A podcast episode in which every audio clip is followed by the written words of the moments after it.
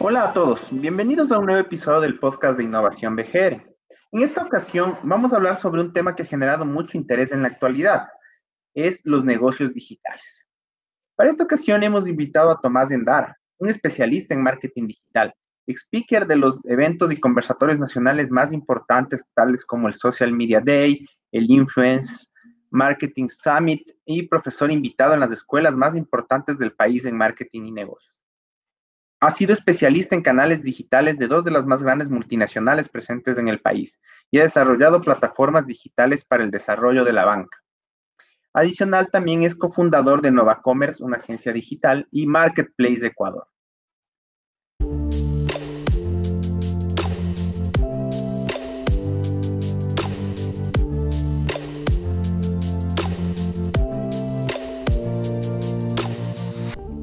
Tomás, bienvenido a este espacio destinado a compartir experiencias de innovación y transformación. En base a tu experiencia en los negocios digitales, cuéntanos, ¿qué es y para qué sirve un modelo de negocio digital? ¿Qué tal Alejandro? ¿Cómo te va? Muchas gracias por la invitación. Qué gusto poder estar acá acompañando a este proceso también de innovación, este ejercicio de innovación que es este podcast. Eh, bien, topando un poco el tema de modelos digitales, primero está bueno entender qué es un modelo de negocios, ¿no? Porque, como digo yo, ¿no? Está bueno saber qué es el carro y luego para qué sirve, ¿no? Entonces, un modelo de negocio, asentándolo como tal, digamos que es un proceso, una metodología, si quieres llamarlo así, en el cual una idea va a generar ingresos, va a generar costos, va a generar utilidades, va a generar movimiento en el mercado de una u otra manera. Entonces, eso es en resumen un modelo de negocios, donde junto una idea, recursos, objetivos y los transformo para que generen ingresos o activos de alguna manera. Puede ser un activo tipo un edificio, un vehículo, algo tangible, un intangible. Y eso finalmente genera ingresos al moverlo a través de la comercialización. Entonces, pasando eso al tema digital, porque ahí viene la, la ruptura puntualmente donde no se entiende, bueno, ¿cómo vendo papas en Internet? Porque esa es, la pregunta general, ¿no? ¿Cómo logro hacer que esta historia tenga, eh, tenga un impacto o tenga una, un beneficio en línea, ¿no? Y eso es eh, la, traba que tiene mucha gente, porque no, no, sabe cómo generar este tipo de negocios en Internet. Entonces, eh, ¿qué es un negocio, un modelo de negocios digital? Es literalmente hacer lo mismo que ya venimos haciendo siempre, pero sin la necesidad de la capa física. ¿A qué me refiero con esto? Ponele que antes te abrías una, te, tienes poner un negocio de retail, de venta, de lo que tú quieras. Entonces necesitabas inventario, necesitabas una tienda, necesitabas personal y finalmente publicidad o promoción para que lleguen clientes y empiezan a mover inventario. En el mundo digital es exactamente lo mismo, exactamente lo mismo, solamente que ya no hay una inversión en infraestructura digital, eh, perdón, en infraestructura física, sino que pasa infraestructura digital, como por ejemplo una página web, social media, promoción, publicidad, etcétera. Y ya no necesitas la misma cantidad de gente in sitio para vender, sino que ahora lo hace automáticamente la plataforma. Entonces, lo que antes te hacían los vendedores, derrotar clientes de la percha a la caja y de la caja a la transacción, hoy eso lo hacen las plataformas en línea. Entonces, eso es uno de los tantos modelos de negocios, ¿no? Pero finalmente el concepto es ese, es que el cliente pueda comprar en línea. Y hay mil ejemplos. Muchas veces nos enfrascamos 100% en uno de los, de los modelos de negocios más populares, que es el e-commerce, donde queremos vender tangibles, y siempre tangibles, y siempre tangibles, productos que podamos tocar, cuando también se venden intangibles. Otro ejemplo muy puntual, que también viene exactamente siendo, siendo lo mismo, educación, que es uno de los negocios que más ha explotado en el mundo y que hoy se puede tener estudiantes en todo el planeta con los modelos de negocios digitales. Yo puntualmente hago eso, por, ejemplo. Eh, lo que estás vendiendo es la promesa de conocimiento. Y la transacción acaba, o empieza y acaba cuando el estudiante adquiere esos conocimientos. Y digamos que termina cuando acaba el curso, ¿no? Entonces, se abren muchísimas puertas cuando hablamos de, a ver, está bien, yo quería hacer una escuela que voy a enseñar cocina. Perfecto Pero ¿qué es lo que pasa? Necesito eh, un espacio, tengo que estar en las cocinas, los chefs que sean profesores y traer clientes para que estén en el punto estudiando. Perfecto. Pasarlo al mundo digital ya no necesitas la infraestructura, necesitas el, la, página, la página web donde van a estudiar tus estudiantes 100% en línea a través de un LMS de educación en línea, ¿no? Entonces, ya no necesitas los profesores que estén de planta educando todo el tiempo y que esta gente se puede enfermar, puede tener problemas, etcétera, ¿no? Como, como es la vida normalmente sino que necesitas grabar un contenido de una sola vez y tenerlo colgado tres años. Ahí es donde hablamos de coger un negocio tradicional y convertirlo en un, en un negocio digital. Pero el modelo de negocio es el mismo. Quiero vender educación. Perfecto. ¿Cómo la vas a vender? ¿Vas a abrir el espacio físico, modelo tradicional, o vas a venderlo a través de un LMS de educación en línea para venderlo 100% digital? Y ahí se convierte en un modelo digital. Pero es exactamente lo mismo, vender educación. Entonces, Aquí se abren un montón de oportunidades precisamente eh, para generar ingresos. ¿Qué estructura básica consideras tú que se necesita para generar este modelo de negocios digital? ¿no? Porque como tú bien mencionabas, a veces creemos que necesitamos ya toda la estructura de, de productos, de logística, cuando en realidad en la parte digital lo que nos brinda es la oportunidad de hacerlo mucho más sencillo.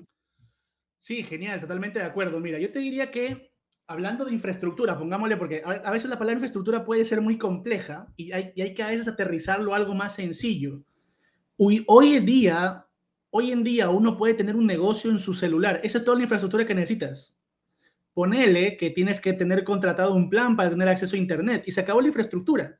Si lo pasas a un negocio grande, oye, que necesitaba un ERP, que necesitaba correos corporativos, que necesitaba una estructura que necesitabas una persona que inclusive maneje sistemas, otro que maneje seguridad y toda la historia. Hoy yo vendo cursos en línea sentado eh, viendo películas con mi, con mi esposa y con mi gato. Me explico. Entonces, hablando de infraestructura, ponele para, para traducir la palabra que es lo más, suena muy, muy, muy fuerte como infraestructura, lo que necesitas son recursos, para hacerlo más simple todavía la palabra. Cosas tan básicas para generar modelos de negocios digitales hoy día, Internet una cámara o una buena cámara, conocimiento de algo puntual que vas a dar hablando del tema 100% de educación en línea. Y eh, yo te diría que social media, cualquier mecanismo social media, no importa qué red sea, no te estoy diciendo que tiene que ser Instagram, tiene que ser Facebook, no, puede ser Twitch, no importa, tantas, tantas que existen el día de hoy. Eh, y digamos que lo más importante ahí sí diría una plataforma que permita que esa educación sea consumida. Porque pongámoslo en contexto. Tengo internet en mi celular, perfecto. Tengo una buena cámara en mi celular, perfecto. Tengo el conocimiento en mi cerebro, está muy bien. Eh, tengo las redes sociales en mi celular. Tengo una eh, plataforma, una aplicación para crear piezas de contenido en, en mi celular. Ponele Canva para dar un nombre cualquiera. Listo. Entonces tienes todo para hacer comunicación. La pregunta es dónde tus estudiantes o tus consumidores o compradores van a adquirir ese conocimiento, producto, infoproducto, lo que quieras ponerle en este ejemplo, ¿no? Entonces, ahí sí necesitas una plataforma, llámese una página web, que permita que ese contenido sea consumido. Esta es como la versión más pro de hacerlo, ¿no? Tener una página web y, no te aburro de que tiene que tener pasarela y automatización y, tiene que tener el, board completo del estudiante para que vea su, su progreso y demás. No, a veces puede ser algo tan sencillo como tengo acceso a Zoom. Tengo Zoom en mi celular, me pongo los, los AirPods, me siento en la sala, una buena iluminación de, una ventana por 3 de la tarde y empiezo a dar clases a través de Zoom. Costo de tener toda esa, toda esa infraestructura, ponerle mensualmente 50 dólares, exagerado. Antes, hacer una, academia de educación era muy... En lo que nos comentas, eh, ¿cómo ves tú el, futuro? El futuro está en los negocios digitales, en, lograr esta, eh, como se dice, esta transformación de los lugares físicos a un contenido ya mucho más accesible por Internet. Te respondo, sí y no. Esto es tan sencillo como eh, ponerte a pensar que hace 40 años, 50 años, el futuro era las telecomunicaciones, ¿no? Eh, alguien decidió gastar muchísimos millones de dólares en conectar distintos puntos, ¿no? Se llámense pueblos, ciudades, barrios, eh, países, no importa. La conectividad era una necesidad. Hoy día está pasando algo, algo exactamente igual, que es el mismo tema de la digitalización, que ya es la segunda capa, ponerle, ponerle lo, que, lo que conocíamos como la globalización, hoy es la digitalización, es la, es la globalización 2.0, pero ya hay un punto, para poner en contexto, que está empezando en estos últimos años. O sea, pongámoslo así. La globalización lo que buscaba era que eh, mucha gente pueda estar conectada al mismo tiempo. La digitalización lo que permite o lo que busca es que esa gente esté conectada, consumiendo, comprando, transaccionando. Y ahora hay una nueva etapa que está empezando, ponele, te diría, este último año, gracias de alguna manera a la pandemia, esa que ya los modelos de negocios digitales ya no son solamente para generar ingresos. Y esto es algo muy importante de decir.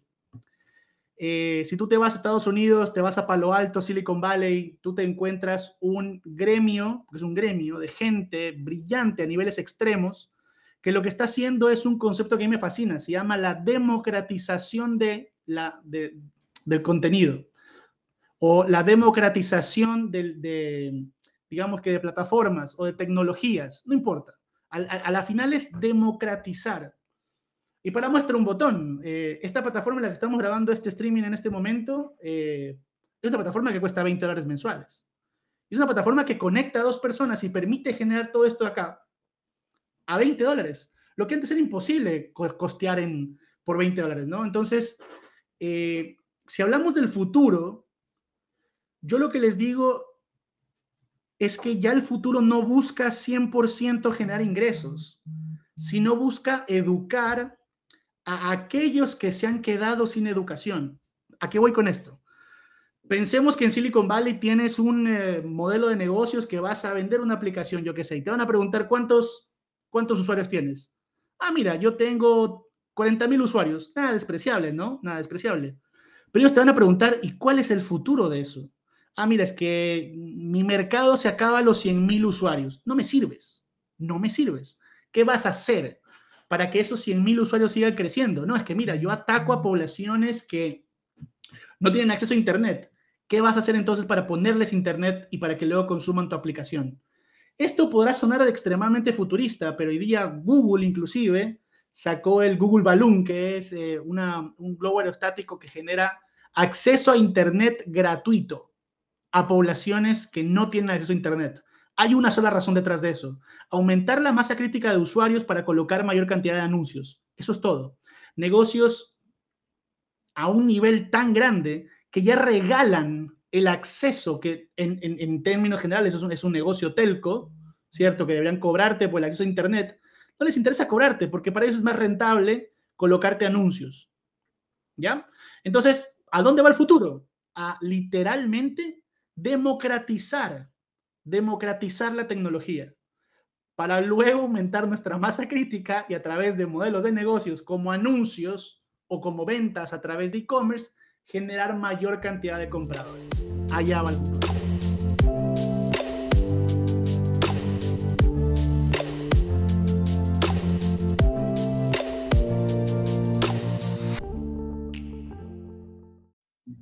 Excelente, Samad. Y justo en este tema de, la democratización, ¿no? Siempre escuchamos que mientras más tecnología, más nos deshumanizamos, más hay una como separación entre el contacto físico. Y en base a eso, ¿cómo crees tú que ha cambiado esta forma de interacción entre clientes y vendedores? Porque la, queja en el, en el mundo en el que tú estás, en el del market, debe ser que no puedo tantear el producto. Entonces, ¿cómo, cómo vamos eh, evolucionando esa interacción para que el cliente y vendedor tengan una relación eh, no, no igual a la que tenían físicamente, pero sí sea una experiencia en la que vuelvan a, hacer compras. Mira, esa pregunta es bastante linda porque finalmente eh, nos recuerda a todos, eh, digamos que un poco el credo de Google, justamente, el, el, credo de Walt Disney también, el credo que tiene 3M, que tiene la TAM, por ejemplo, son personas trabajando para personas. Entonces, claro, en el mundo Internet tú lo estás es pescando a río revuelto, ¿no? Tienes un tráfico de 800 mil personas entrando a tu página web y quieres que el 1, 2, 3, 4, 5% te compre, porque eso significa N cantidad de plata. Lindo, está muy bien. Pero está buenísima la pregunta porque nos olvidamos siempre, y yo lo que siempre discuto con las marcas o empresas o las, los, los clientes que tengo es que no se olviden de que hay personas detrás. Entonces, ¿qué pasó con una tendencia muy interesante a través de la pandemia? Y te digo la verdad, a mí me desmintió algo que yo, yo pensaba, hecho el gurú que, que creía que me sabía todo, que WhatsApp no iba a servir como herramienta de ventas. Y resulta que WhatsApp es una de las plataformas que más ingresos ha generado a nivel de, de negocio durante la pandemia, por una sola razón. El comprador siente que está hablando con una persona y a veces son bots, a veces es tecnología, o a veces es una especie de como anteriormente se hacía compras por catálogo con un call center. Tú llamabas al call center de la marca tal y comprabas el catálogo del catálogo, la pieza tal, de la página tal, en color tal. ¿Ya? Ahora pasa lo mismo, pero lo haces por WhatsApp. Entonces, muy lindo, muy lindo que el hecho, el hecho de que vienen las plataformas digitales nos permite ver todos los productos en Internet, eh, ver videos, ver muchos recursos que nos hacen sentir que la compra va a ser eficiente, porque eso es lo que necesitamos eh, romper en nuestra cabeza, ¿no? De que la compra está bien hecha, de que estamos haciendo una buena compra.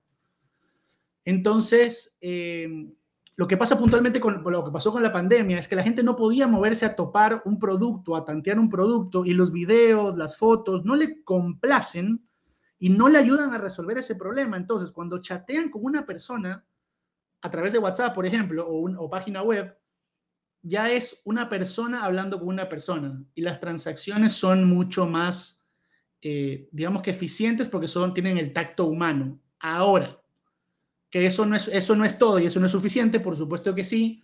Hoy hay una gran inversión, hoy, esto tendrá un año y medio que se está ejecutando el, día de hoy, pero las plataformas más grandes del mundo como Amazon, Alibaba, Etsy, están, están invirtiendo cada vez más en tecnologías que permita acercar el producto a la persona. Pero estoy hablando que es un producto que está en, está en Denver, está en Cleveland, está en Michigan, no está ni siquiera en nuestro país. Entonces, ¿cómo me acercan el producto? No es mandando el producto a una tienda local, para nada. Es con tecnología donde, donde inclusive le haces clic a un botón en la, en la aplicación y te permite poner ese producto con realidad aumentada en tu departamento, en tu casa o casi que en tus manos. Y ahí es cuando ya te das cuenta que, a ver, nos hemos matado años haciendo tecnología para reducir la capa humana, porque es más barato. Y estamos volviendo a la capa humana, porque la gente tiene que tocar las cosas para saber que la compra está bien hecha. Inclusive, una de las mayores inversiones que se hacen hoy día, marcas como Samsung, LG, Mave, entre otras que te puedo dar de electrodomésticos, ya no es de puntos de venta es de puntos de experiencia, donde no compras nada, vas a ver lo genial que se puede ver ese televisor en tu casa. Tienes una sala preparada y toda la historia, vives la experiencia como tal. Entonces, de nuevo, volvemos al tema de volver a participar con humanos, a volver a participar con los sentidos. Entonces, lo que tú dices es muy cierto. Es una de las principales razones eh, o, problemas o cosas de discusión el no poder tocar las cosas o vivirlas, pues ahora por eso te hacen sentir cada vez más que puedes tocar esos productos. Y en ese punto se vuelve imperativo, se vuelve súper necesario hacer una inversión en comunicación digital, ¿no? En mostrarte, en, verte de diferente manera, porque como hay tantos negocios, tantos eh, similares, de alguna forma debes diferenciarte y esto nos va a ayudar entiendo la comunicación digital. Hablando netamente de comunicación digital, sigue siendo marketing en cualquiera de sus capas, ¿no? Porque hoy día ya se habla del marketing 4.0, que es marketing de industrias, pero hablando de marketing o de, de, comunicación digital, lo que estamos hablando es de alcance, de llegar a la mayor cantidad de gente lo más rápido y barato posible.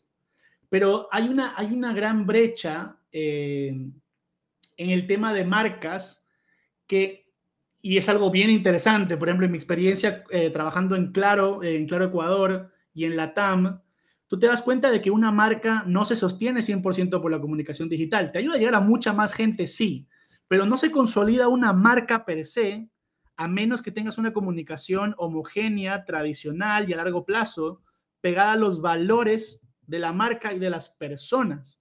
Caso puntual, Coca-Cola con, comunicación digital no llegará a ninguna parte. Necesita mantener los valores de comunicación en su promesa de compartir. Que esa es, su única palabra que define toda la identidad de Coca-Cola, ¿no? Entonces, compartir. Eh, pero sí, definitivamente la, la, comunicación digital hace esta capacidad de llegar a muchísima gente. Te doy un ejemplo muy sencillo. Tengo clientes emprendedores que gastan 20 dólares, ponele, como mucho, y tienen 20 consultas de clientes. ¿Ok? Pero están llegando a que su marca sea vista por aproximadamente 100 mil personas. 100 mil personas. Para llegar a 100 mil personas antes tienes que poner una valla en una vía pública principal. Eso era un costo de 5 mil a 15 mil dólares mensuales de alquiler. Hoy cuesta 20 dólares llegar a 100 mil personas. Excelente, Tomás. Y, y ahí justo en, en, esa parte que tú mencionas, ¿no? De lo fácil que es ahora llegar con la comunicación. ¿Nos podrías dar eh, un par de herramientas eh, para crecer en Internet, algunas que tú hayas utilizado con la larga experiencia que tienes en, en comunicación, marketing digital? ¿Qué herramientas les podrías recomendar a nuestros oyentes para que logren este crecimiento, esta difusión a través de Internet? Antes de entrar a herramientas, habría que hablar de estrategias, porque, ¿cómo te pongo? Mira, para irte a la guerra tienes mil tipos de armas. Ponele una pistola, una navaja, una bazooka, una metralleta, tienes de todo. ¿Cuál es la más eficiente para literalmente lograr el objetivo, que es ganar la guerra? Por ponerle como un ejemplo simple, hay que entender cuál es la estrategia o definir una estrategia. Entonces, hay varias estrategias en Internet que, que arman todo, porque ya, ya es como que ya viene, ya viene prehecho, por así decirlo. Básicamente es como que si te compras la cajita, te vienen todos los tornillos y clavos y ya está. Una de las mejores a largo plazo, pero que tiene mucha inversión en tiempo y trabajo al inicio. Entonces, pongámosle así como, como esta, esta medición que tienen los productos acá en el Ecuador. ¿no? Entonces, alto en esfuerzo, eh, largo en duración, y, pero alto en, en, en, remuneración o en rédito, es la estrategia inbound, que lo que hace es que te puedas relacionar con tu cliente. La estrategia inbound lo que te permite es, o lo que te explica entre teoría y práctica, es que te puedas comunicar siempre con tu cliente. ¿Y qué herramientas vienen ahí? Por ejemplo, hoy, bueno, tradicionalmente, email marketing. Entonces, primera herramienta puntual, formulario para capturar datos y herramienta de email marketing para comunicarle cosas a, tus bases. Siempre. Van de la mano. Un lugar donde capturas información y una plataforma con la cual comunicas. Junto con eso, también hay SMS marketing, que es impresionante. Tiene unas tasas de apertura del 99% y tasas de clic del 60, 70%, dependiendo de qué comuniques. Eh, esas serían algunas herramientas. Otras también es el WhatsApp, también es Telegram, que te permite tener comunidades ahí donde tú puedas conversar. Otras son cualquier herramienta de streaming que te permita hablar con tu público, pero presencialmente. ¿A qué me refiero con esto? No, presencialmente no. Que ellos puedan comunicarse contigo. Por ejemplo, eh, YouTube, por ejemplo, Twitch, eh, eh, Twitter, por ejemplo, que te permite hacer streamings, lives eh, Instagram, Facebook, no importa, y la gente, la gente pueda verte en ese momento y preguntarte cosas. Excelente, Tomás. Bueno, te agradezco mucho, el tiempo se nos ha pasado volando, ha sido una conversación súper enriquecedora, creo que para nuestros oyentes va a servirles de mucho en este inicio, en su camino hacia los negocios digitales, ¿no? Y bueno, para cerrar, quisiera pedirte ahí que nos puedas compartir un consejo, ¿no? A toda la gente que tiene la idea de desarrollar estos modelos de negocio digitales, a empezar ya a generar ingresos pasivos para tener libertad financiera. El único consejo que te puedo dar es edúquense. Es la mejor manera. Y esto no significa vayan a sacar una maestría o doctorado o, consuman cursos en línea. No, aprendan de YouTube, aprendan de los lives, aprendan de la, de la gente que te da contenido gratuito. Súbanse y suscríbanse a este tipo de podcast, donde hay una gran marca detrás interesada en difundir y democratizar, ya parece comercial, ¿no?